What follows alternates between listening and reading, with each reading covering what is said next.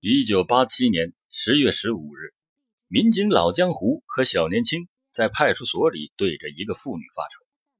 要是这个妇女犯法了，抓她也没什么。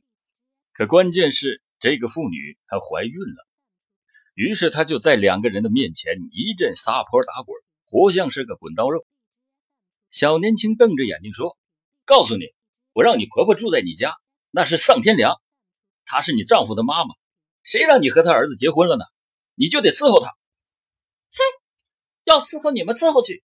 他想进老娘的家，没门儿我说这位大妹子，你看咱们都是在这附近住的，你就低头不见抬头见的，你这样多让人家戳脊梁骨啊！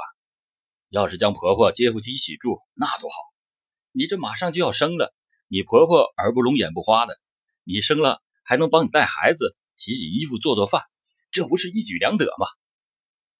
老江湖和小年轻，一个唱红脸儿，一个唱白脸儿，好歹是将滚刀肉唬住了，勉强同意将婆婆接过来一起住，总算送走了瘟神。两个人坐在椅子上，都长出了一口气。小年轻骂了句“泼妇”，老江湖嘿嘿一笑：“嘿嘿，看见了吧？这种女人要是娶进门，一辈子那就算完了。”小年轻一撇嘴。那谁能看出来啊？老江湖咂巴咂巴嘴说道：“看他妈，他妈啥样，他就啥样。”小年轻一听，哈哈一笑，说道：“哈哈，那下次相亲的时候要带上丈母娘。哦，对了，哥，上次的案子你还没讲完呢，现在正好没事接着讲讲吧。”老江湖探头向窗外看了一眼，说道：“年轻人呐，还是执着啊。好吧，我接着讲。”书接上回，话说铁力县王阳火车站枪杀民警张兴全的案件发生以后，专案组立即部署了几十个追查小组，向王阳火车站四面八方进行追捕。九号的一大早，追查小组之一来到了双河村，呼兰河就从这个村子的北面流过，他把铁力、庆安划为两线。这个村的群众反映说。八号有三个年轻人奔庆安方向跑去了。小组来到了双河渡口，问船工王老六：“最近几天有没有人从这里过河？”王老六思考了片刻，说：“昨儿一大早，大约六点左右，我在河北，有三个人在河南岸喊我，说要过河，有急事儿。我摆渡过了去，就把他们送了过去。那长相你还记得吗？嗯，二十多岁。”个头不矮，老头吃力的回忆着。追捕小组过河来到了安庆县的王海屯，又有两名女学生说，昨天早晨七点钟左右，在双河渡口北侧碰见过三个陌生人，打听哪里有供销社。种种的迹象表明，三犯很可能进入庆安境内。于是，一支二十名干警组成的队伍过河进入到庆安县。进行查访。九号的晚上，他们在庆安县的兴山林场召开了群众大会，公布案情，介绍了三名犯罪分子的体貌特征、着装打扮和携带物品等。十号的早上八点多钟，工人张向臣气喘吁吁的跑进了几名干警的临时住处，上气不接下气的说：“有两个人顺着林场前面的道向东走去了。”赵庄很像你们昨天说的晚上那三个杀人犯。几名干警和附近的武警战士闻讯立即冲了出去，刚跑出林场就发现了目标。三名战士是奋力追赶，两名可疑人见有人追来，也加快了脚步，距离是越来越近。追出去大概有五公里的路，相距呢只有一百米左右了。追捕战士大声喝令：“站住！”两个可疑人突然在林边的一个土堆旁卧倒，哒哒哒，就是一梭子子弹射了过来。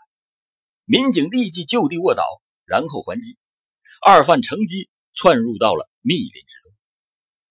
犯罪分子在兴山露头之后，指挥部领导亲自指挥，组织庆安、铁力县的公安干警组成了三道防线，设立了三十九处卡点，对凶犯进行围剿。两个昼夜，数百名干警长途跋涉，发动群众，搜集线索，好不容易从茫茫的人海中捞到了犯罪分子的影子，却由于没有紧紧咬住而又失掉了。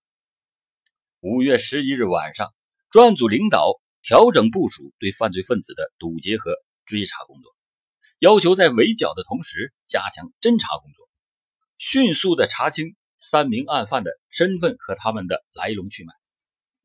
省厅的专家们也和干警们在同一个山野之间，一个屯子一个屯子的查访。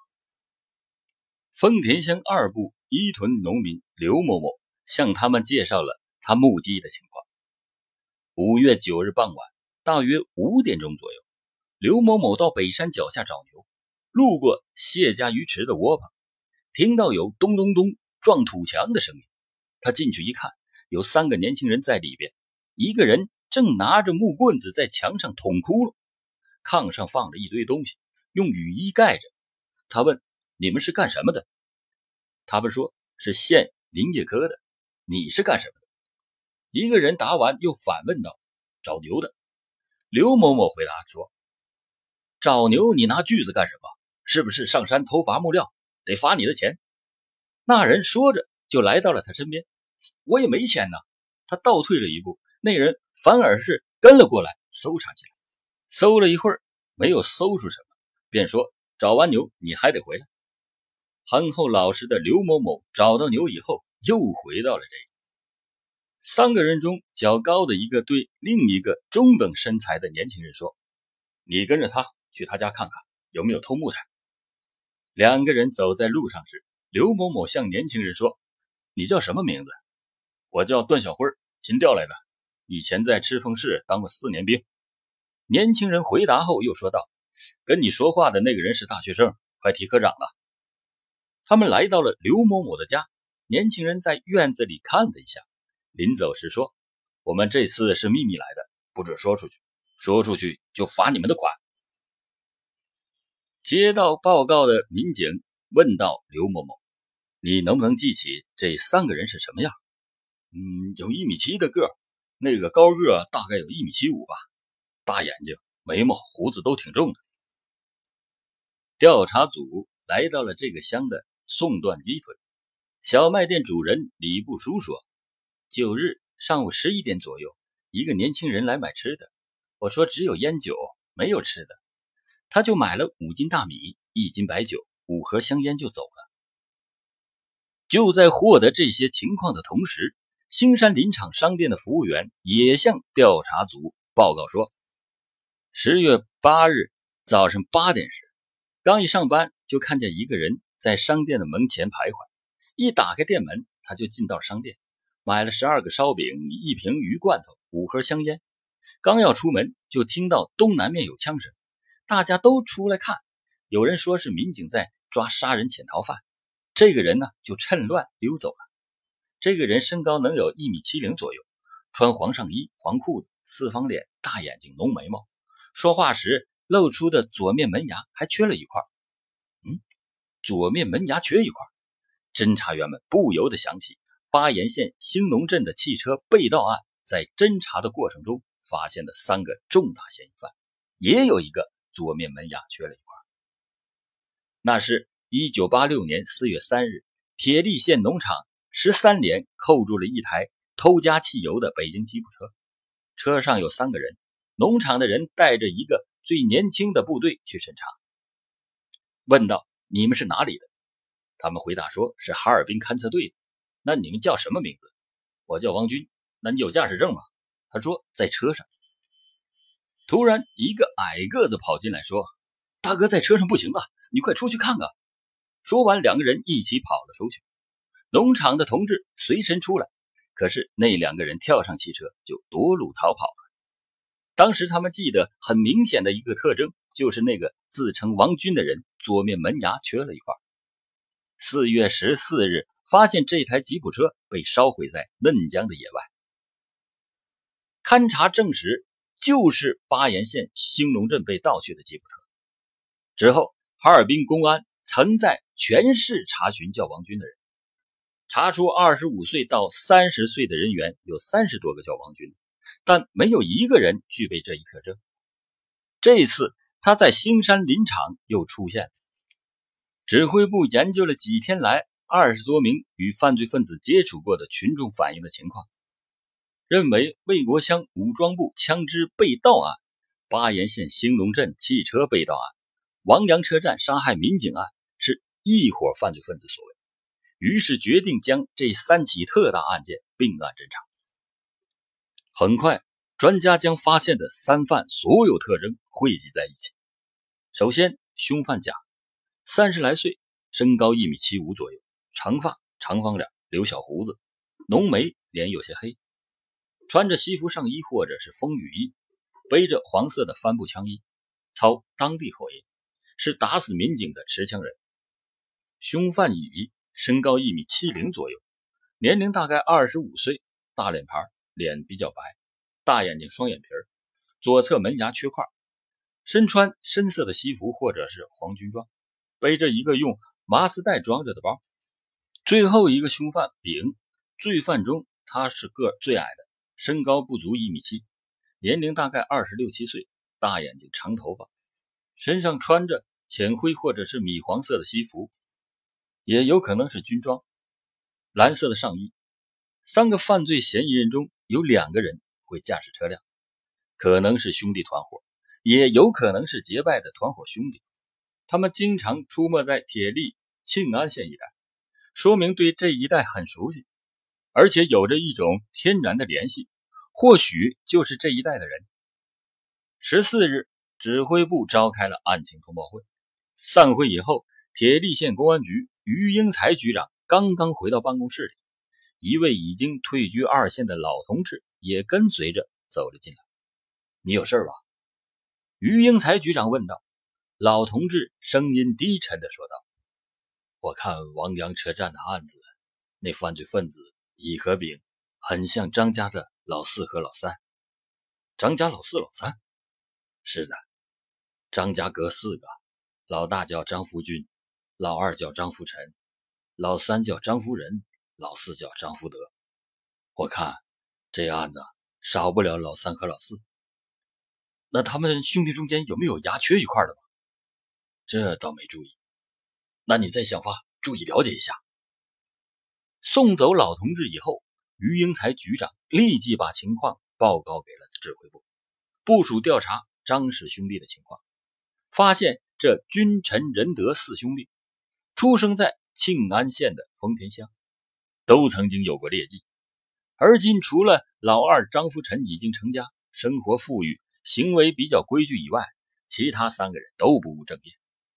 老大张福军三十二岁，小学毕业以后在铁力县当过农民，铁力县公路管理段临时工，嫩江县省地质四队碎石工司机，省地质测绘队司机。在铁力时，他曾经因为偷猪被判了拘役六个月，现在住在哈尔滨。老三张夫人，二十七岁，初中文化，曾经在铁力县双峰药厂当过工人。一九八四年因为盗窃被判刑一年零六个月。在一九八五年八月二十日，在庆安干活的时候逃跑。老四张福德，二十四岁，初中文化，在通北林业局巴东林场当临时工，也是曾经因为盗窃被判刑四年。刑满释放以后没有职业。这张家的三兄弟从小就是游手好闲，虽然名为军人德，实际上却是不军不仁不德。就像老大张福军这样的人，却被某些领导通过不正当的关系让他当了司机，为他以后流窜创造了优越的条件。三张的再现，使案件的侦破工作大大前进了一步。指挥部同时部署，从多方面调查三张，一面派人前往庆安调来三张的案卷，一面由省指挥中心通知哈尔滨市公安局调查张福军的下落，同时又派人带上三张的照片，让群众辨认。五月十五日，调查组的同志来到了农民刘某某家，把十几个人犯的头像摆在了他们的面前，让他辨认。他观察了一会儿。很快就把张福军的照片抽了出来，肯定的说：“这三个人就是那三个犯罪分子中大高个子。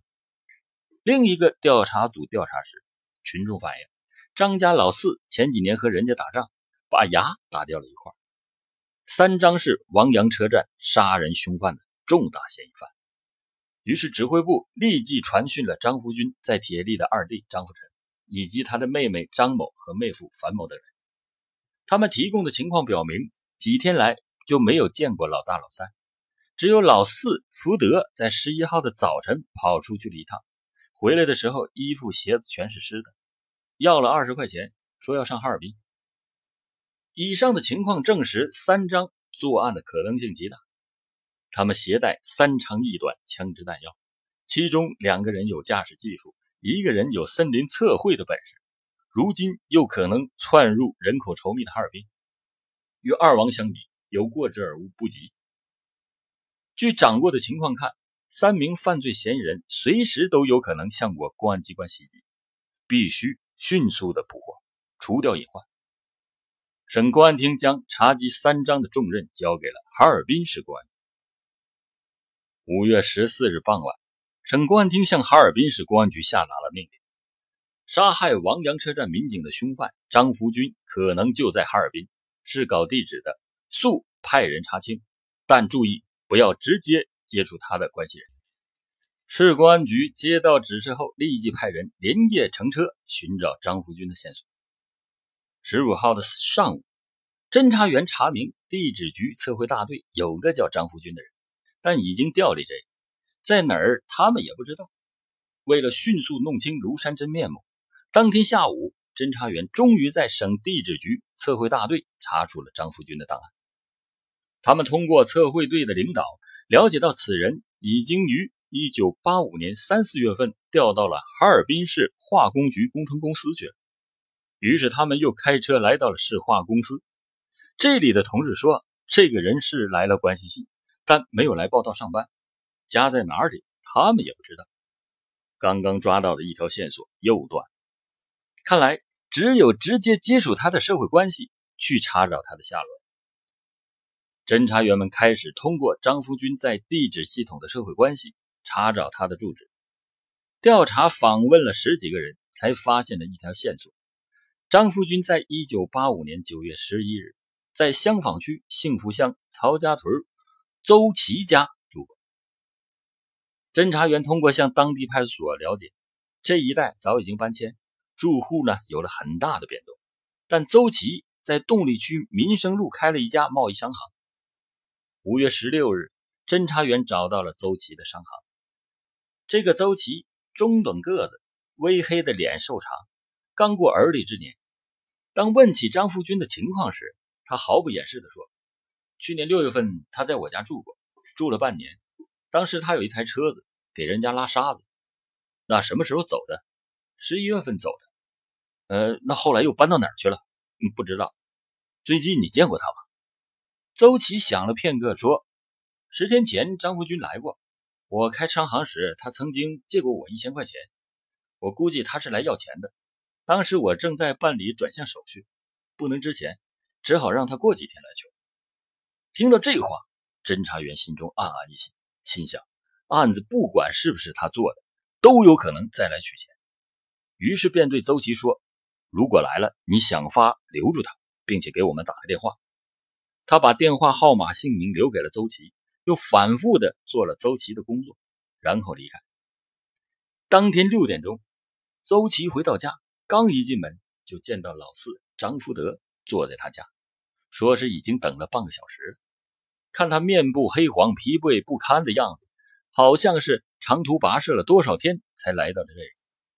周琦问他有什么事他说：“来这里是要他哥哥借给周琦的一千元钱。”周琦脑子转了一下，问道：“那你哥哥怎么没来？他出门了。那你把借条拿来了吧？我给他打过借条。我没带来呀。哼，没带来就好。”周琦是边想边说：“星期一你拿借条到我商行去取钱吧。”听罢，张富德很不情愿的起身要走。周吉送他走的时候，嘱咐道：“说，好好干点正经活，挣两个钱好好养家糊口。张福德却又叹了口气说：“挣什么钱，还不知道哪天死呢。”五月十七日，侦查人员再次来到了邹琦处，后者及时反映了上述的情况。侦查员听后问他：“发现有什么与过去不同的情况没有？”邹琦说：“过去这个人好说好笑，很活泼，这次却沉默寡言。那还有别的吗？”他思索了一下后说：“过去还真没注意他的牙，这次啊，发现他左边的门牙缺了一块。”情况很快上报到了省公安厅，指挥部立即做出了决定：张福德既已在哈尔滨发现，另两张也有可能在哈尔滨。张福德一出现就抓住他，否则就在星期一一起去邹琦的商行堵他。当天晚饭后。省厅指挥中心接到了铁力方面的消息，张福德的姐夫樊某前几天到过哈尔滨，在那里他见过老四张福德。根据樊某提供的地址，铁力县公安局很快就查到了张福军兄弟在哈尔滨的住家地址，地址是动力区八堰街五号。当晚八点，哈尔滨市公安局副局长刘野带人来到了张福军的住处。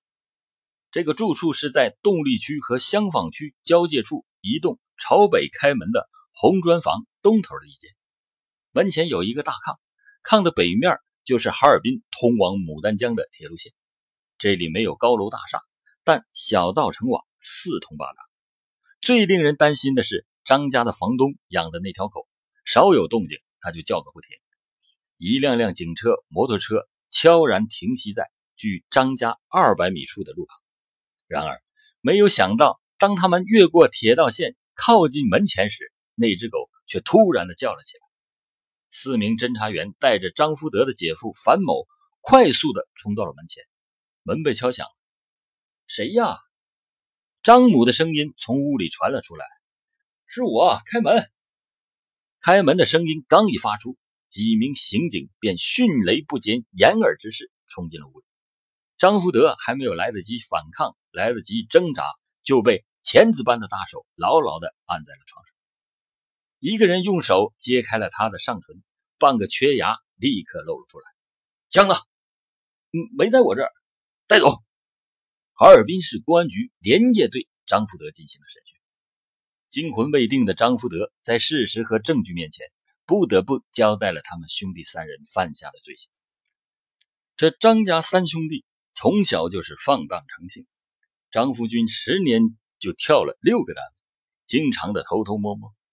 张富仁、张福德不务正业，想发家致富，又想讨老婆，但是呢，却不愿意走正道，以致发展到盗枪抢劫银行。一九八五年十二月初，在张福军的煽动下，张夫人、张福德身带撬锁工具，从哈尔滨窜入铁力县魏国乡。当晚将武装部枪库外门撬开，由张夫人钻了进去，倒出两支六三式自动步枪，一支五六式半自动步枪，接着又剪断了弹药库的门鼻子，倒出枪梭子三个，训练子弹一百多发，藏于林中，返回哈尔滨。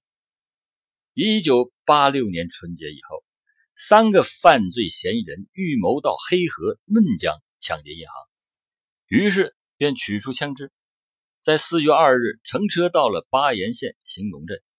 晚上九点左右，他们发现一辆吉普车开到了农机公司的院里，司机却离开了。到了晚上十点，三个犯罪嫌疑人持枪越墙进入院内，绑架了更夫，劫走了汽车，开车逃出了兴隆镇，从呼兰县城穿过，沿着哈一公路经绥化市。庆安县城平安镇下哈一公路，沿林区运材道至铁力农场十三连的林中，将两名更夫活活的勒死，然后扒光了上衣，就地掩埋。为了实现他们发财的美梦，他们是昼夜兼行，见什么偷什么，先后偷了轮胎、汽油、百货，共计价值数千元，唯独没有能实现抢劫银行的贪欲。到了十四日，三名犯罪嫌疑人感到事情已经暴露，为了逃避打击，便将汽车浇上汽油，点火烧毁，持枪乘火车逃回到了哈尔滨。张福德落网不久，根据他的供词，很快的就找到了两名更夫腐烂的尸体，其惨状惨不忍睹。下面接着讲铁力县王杨车站当时的情况。在一九八六年五一节刚过，三个人预谋抢劫银行储蓄所。六日乘车来到了铁力县桃山镇转丰田乡，七日来到了铁力县王杨车站口。七点左右在站前饭店吃完饭以后，到了车站候车时，司机行抢，正巧被巡查候车室的民警张兴全发现。在张兴全盘查他们的过程中，张福军。连开四枪，将张兴全当场打死。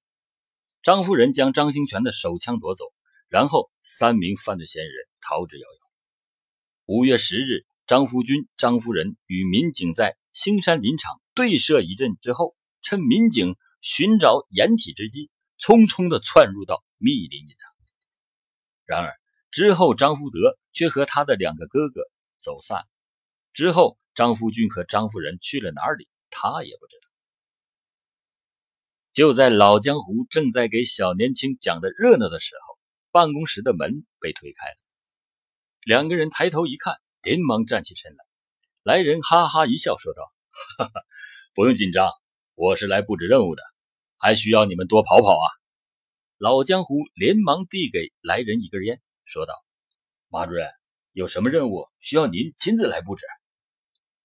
原来啊，来人名叫马福林，已经五十四岁了。比老江湖还大的很多，他是呼兰县公安局办公室的副主任，平时为人和善，大家都很喜欢他。马福林本来很和善的一张脸，突然变得严肃起来。上面有任务布置下来，你们两位要一丝不苟的执行。这几位战士是专门配合你们工作的。此时，老江湖和小年轻都注意到马福林身后跟着几名武警战士。马福林指着其中一名战士说：“这位武警同志叫潘涛，你们未来几天一定要全力合作。”说到这里，马福林看着他们几个人，语调中带着一丝兴奋，因为巴彦县那边发现了重要线索，六六案件和万发镇派出所所长被杀案，很快就会有突破了。十月十三日大清早，万发镇下属一个屯子的农民赵明和。在从家里出来，到附近的小树林村老姨家取牛奶。小树林村濒临泥河，对岸就是绥化市的地界。深秋的早晨，空气凉爽而清新，一片片割完和待割的庄稼，把田野装扮得斑驳多姿，呈现出一派喜人的丰收景象。一条铁路穿过松北平原，向无垠的远方伸去，消失在天边。赵明和不愿走田间路旁的小路，而愿意踏着铁枕木往前走，这样似乎有一种新鲜感。由于在巴彦县这一带河水支流较多，所以铁路干线上小型桥梁与路基下面的涵洞较多。当赵明和从东往西沿着铁路清闲自在的前行，就在这时走到了一个涵洞的时候，他发现。涵洞北坡第二个水泥台阶，在糖水板上堆着一条旧蓝景裤，旁边是一双污泥很多的草绿色的高筒农田鞋。那农田鞋南一只北一只的放着，仿佛是谁刚刚脱下不久。赵明和瞅了两眼，便走了过去。半个多小时之后，也就是早上六点多钟，他取了牛奶返回来。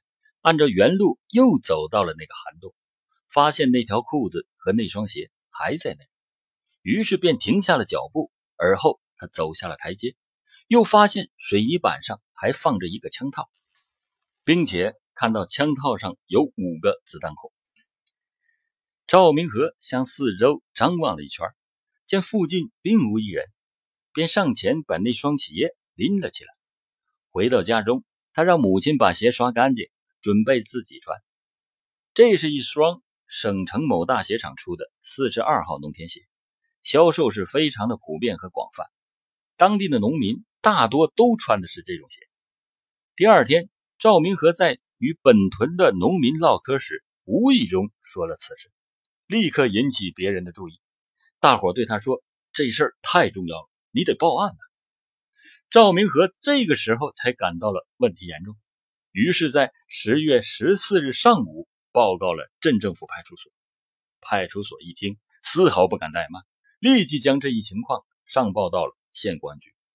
刘野等人当天便赶到了现场。然而，事情毕竟是已经过去了一天半，涵洞里的那些物件已经都不见了。在四周搜索了很长的时间，很大的范围。也没有发现踪迹。经过分析，大家认为那些衣物被别人拿走的可能性不大，而极大的可能性是夜晚沙河水涨潮时冲到水里去。通过勘查测量，该涵洞长四十米，宽三米，河水流量在夜间果然比白天要大得多，冲上了水泥板，淹没了第二个台阶，什么衣物放在上面都会被冲走。作案分子的服装将是一条重要的线索，但是距离凶犯作案的时间已经过去了三天三夜，那些东西会被冲走多远、冲到哪里很难确定。